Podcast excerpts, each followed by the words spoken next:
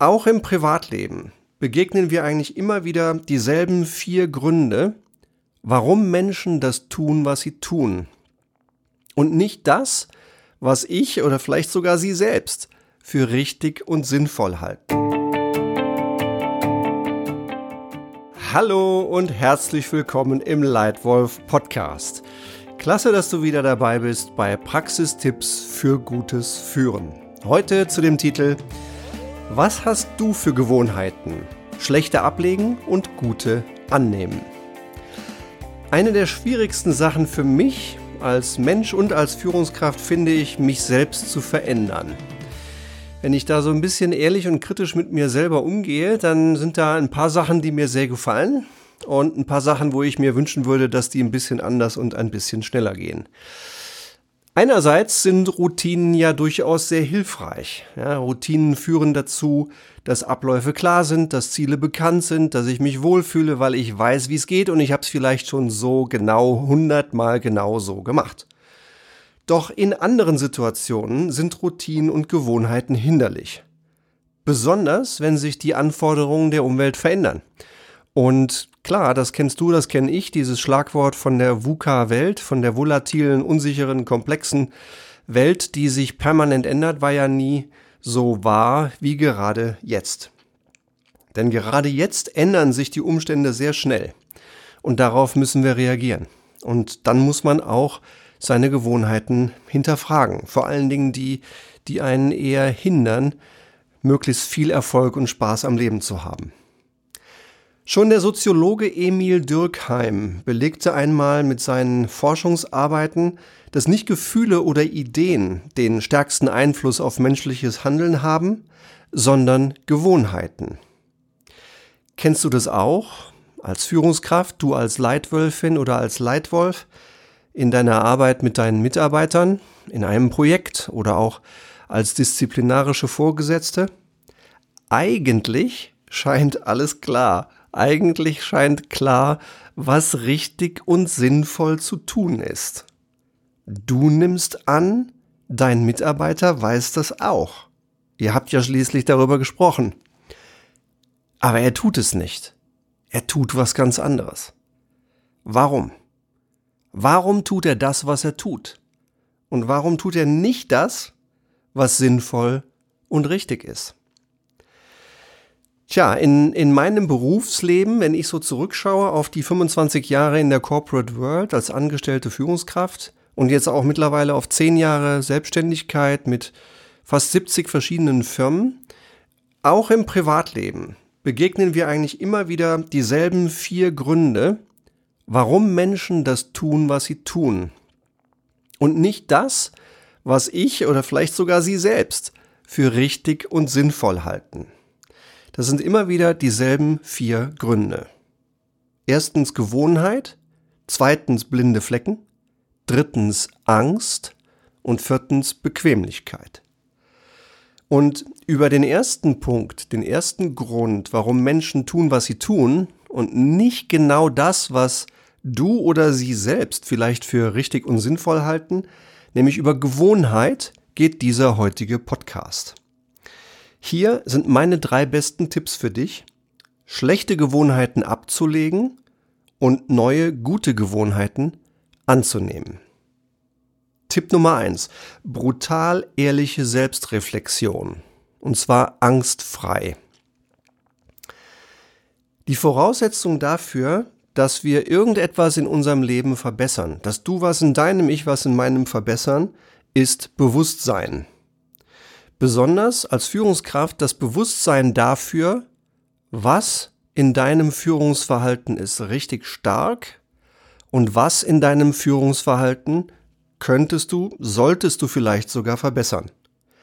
Eine genial gute Grundlage dafür ist ein 360 Grad Führungsfeedback, das ich in meinen Einzelcoaching-Programmen mit meinen Klienten immer wieder zur Grundlage mache. Es ist faszinierend und wunderschön zu sehen, was passiert, wenn diese Menschen zum ersten Mal gründlich und klar in den Spiegel schauen, die richtigen Kriterien sehen, die richtigen Fragen sehen und dann von etwa zehn Menschen, denen sie vertrauen, ihrem Chef, ihren Mitarbeitern, ihren Kollegen Feedback bekommen. ehrliches, konstruktives Feedback auf ihre Stärken als Führungskraft und auch als ihre Schwächen als Führungskraft. Und ich glaube, genau das ist der wichtige erste Schritt. Eine Voraussetzung dafür, Gewohnheiten zu ändern, ist einfach brutal ehrlich, selbstreflektiert zu sein und sich wirklich bewusst zu machen, was an meinem Führungsverhalten ist gut und was sollte ich verbessern. Dann sollte man ehrlich mit seinen eigenen Stärken und Schwächen umgehen. Jeder Mensch hat Stärken und Schwächen. Du auch. Ich auch. Ich habe noch niemanden gesehen, auch nicht die besten, erfolgreichsten Manager und Führungskräfte, die nur Stärken hätten. Wir brauchen auch Schwächen, denn nur dann können wir Stärken haben. Deswegen sei ehrlich mit dir selbst und fordere andere auch auf, gerade deine Führungskräfte, ehrlich mit sich selbst zu sein. Erlaube ihnen auch ehrlich mit sich selbst zu sein, und zwar angstfrei. Denn nur wenn sie merken, dass die Absicht, die du verfolgst, ist, ihnen zu helfen, ihnen zu helfen, noch stärker zu werden, dann und nur dann wird die Hemmung, die sie haben, diese, diese Ehrlichkeit im Spiegel zuzulassen, so klein, dass sie angstfrei selbstreflektiert sein wollen. Deswegen mein Tipp Nummer eins für das Ablegen von schlechten Gewohnheiten und das Annehmen von neuen. Tipp Nummer eins, brutal ehrliche Selbstreflexion. Angstfrei. Tipp Nummer zwei, schlechte Gewohnheiten erkennen und stoppen. Damit etwas Gutes Neues entstehen kann, musst du erstmal das jetzige als nicht so gut oder auch als schlecht klar erkennen und die Denkhaltung ändern. Ich gebe dir ein Beispiel. Einer meiner ähm, Klienten, mit denen ich seit einem Jahr vertrauensvoll, eng, tief und fantastisch zusammenarbeite, hat in einem Führungsprogramm mit mir entdeckt, dass er eine Denkhaltung übernommen hat von jemandem aus einer Zeit, die damals sicher richtig und wertvoll war und die auch grundsätzlich gut gemeint war. Diese Denkhaltung war nämlich der Satz, Never in a hurry to make a bad decision. In Deutsch, ich bin niemals ähm, in einer Eile, eine schlechte Entscheidung zu treffen. Diese Grundhaltung, die diese, dieser Partner, dieser Kunde sich angewöhnt hatte, hat grundsätzlich was Gutes zur Absicht. Nämlich keine schlechten Entscheidungen zu treffen, schlechte Entscheidungen zu vermeiden und gute Entscheidungen zu treffen. Und ich glaube auch, dass der Zusammenhang mit dem Tempo, also never in a hurry, niemals in Eile eine schlechte Entscheidung zu treffen, in immer noch einigen Fällen auch heute gilt. Auch heute ist es noch so, dass man in einigen Entscheidungen besser langsam entscheidet, damit man wirklich eine sehr hohe Wahrscheinlichkeit hat, richtig zu entscheiden. Wenn du zum Beispiel eine Firma kaufst oder eine Firma verkaufst oder Schlüsselpositionen in deiner Firma besetzt mit neuen Menschen, dann sind das Entscheidungen, die sollten wirklich richtig sein. Aber, und jetzt kommt ein großes Aber, ähm, in ganz vielen der Entscheidungen, die du jeden Tag triffst, geht es wahrscheinlich nicht um den Kauf oder Verkauf einer Firma und auch nicht um das Besetzen deiner wichtigsten Schlüsselposition. 95, wenn nicht mehr Prozent unserer täglichen Entscheidungen sind nicht von so gravierender Tragweite, dass sie sofort fast perfekt sein müssen. Nein, im Gegenteil. In vielen der Entscheidungen, in die wir heute involviert sind, in die du involviert bist als Leitwolf, ist ein anderes Mantra besser. Eben nicht sagen, never in a hurry to make a bad decision, sondern better fast than perfect. Denn in Wirklichkeit ist es heutzutage so, ist meine These, dass wir in den allermeisten Entscheidungen gar nicht mehr anstreben sollten, 100% perfekte Qualität zu haben, bevor wir anfangen zu handeln. Warum? Das dauert viel zu lang. Wir kommen viel zu spät ins Handeln. Bis dahin ist der Markt längst gemacht.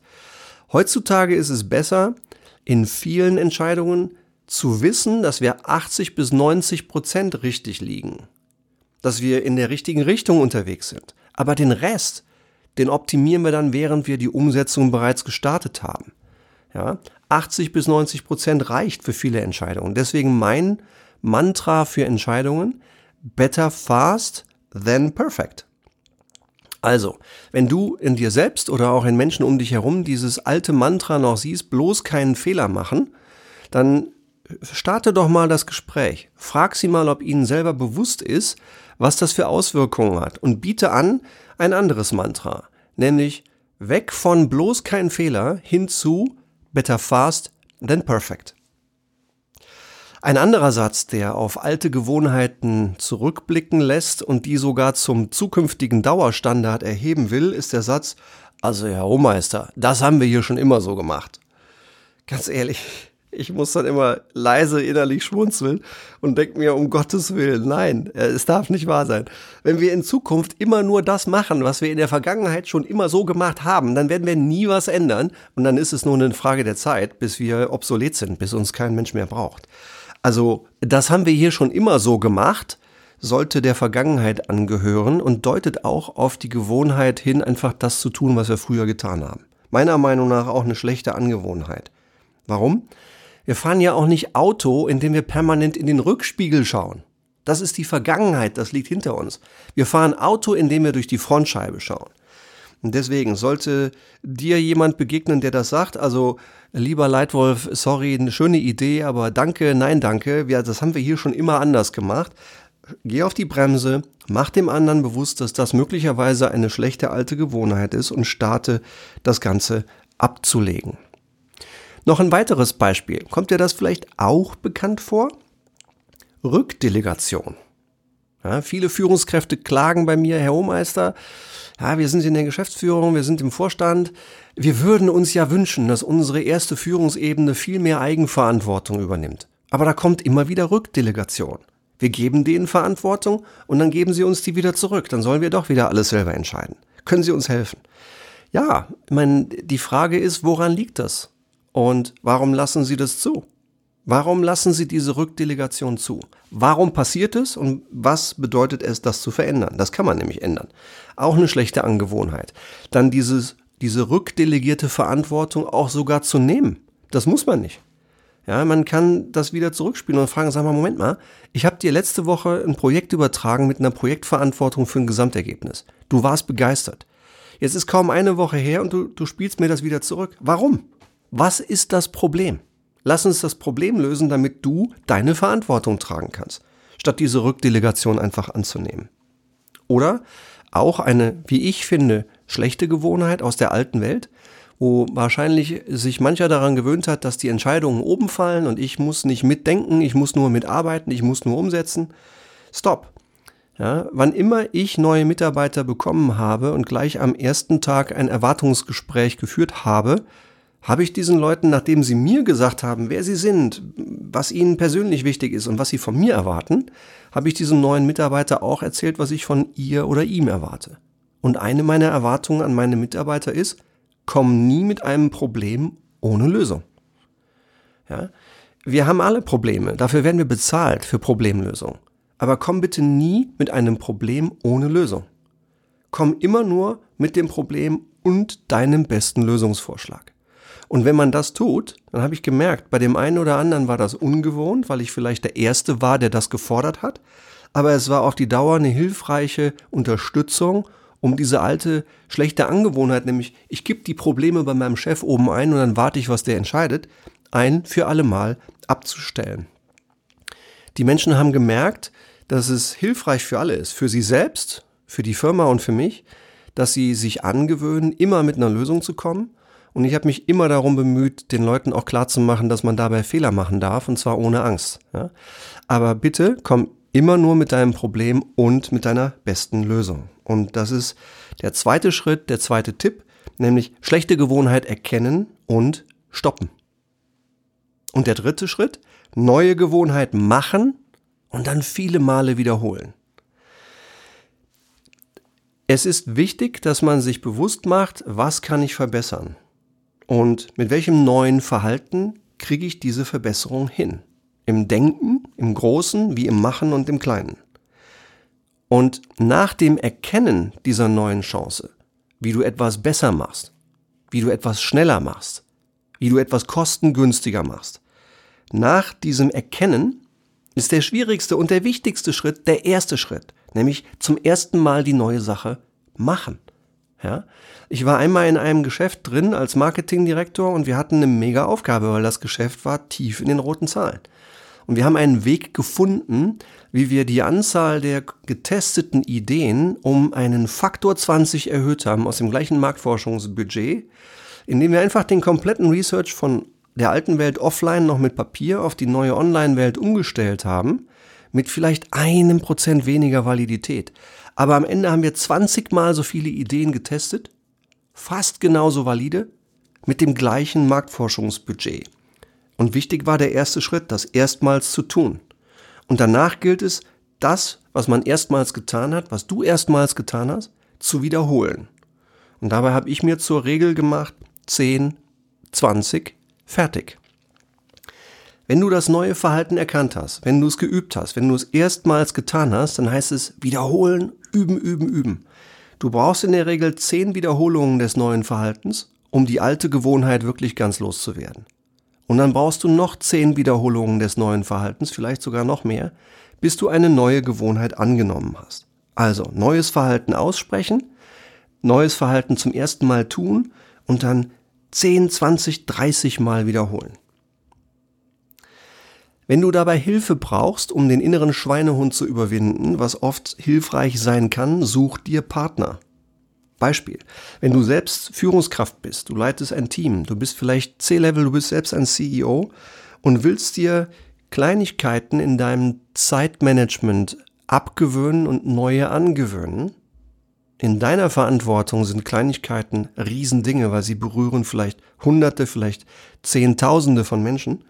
Such dir einen Verbündeten, vielleicht deine Assistentin, für bessere Zeitdisziplin und such dir jemand anders, vielleicht deinen Strategiekollegen, wenn du eine andere Abteilung leitest, jemanden, der extrem gut ist im strukturierten Denken, wenn du dein eigenes strukturiertes Denken verbessern willst. Also such dir Verbündete, die dir helfen, deine neue Gewohnheit wirklich zu einer neuen Gewohnheit zu machen durch ständiges Wiederholen. Also mein Tipp Nummer drei ist, neue Gewohnheit machen und wiederholen.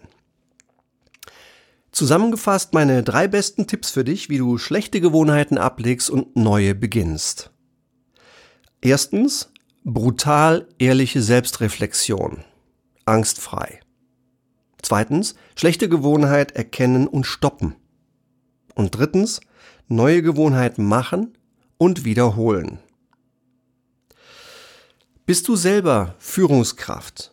Willst du in deiner Firma die ganze Führungskultur einen Schritt weiterbringen, dann melde dich gerne bei mir. Wir können gerne in einem völlig kostenlosen ersten Beratungsgespräch mal analysieren, was ist gut an eurer Führungskultur, was sollte auf jeden Fall bewahrt werden und was solltet ihr ergänzen oder verändern und wie und wie wollt ihr das auch messen. Gutes Führen kann man messen und wir wissen wie. Zweiter Punkt, hast du vielleicht Bedarf an einer Arbeit, an einer Unterstützung für ein Team, für dein eigenes? Oder siehst du in deiner Firma irgendwo anders um dich herum ein Team, das in Wirklichkeit kein Team ist, das auch nicht richtig funktioniert? Die Ergebnisse sind nicht ganz so gut, wie sie könnten, die Stimmung ist am Boden.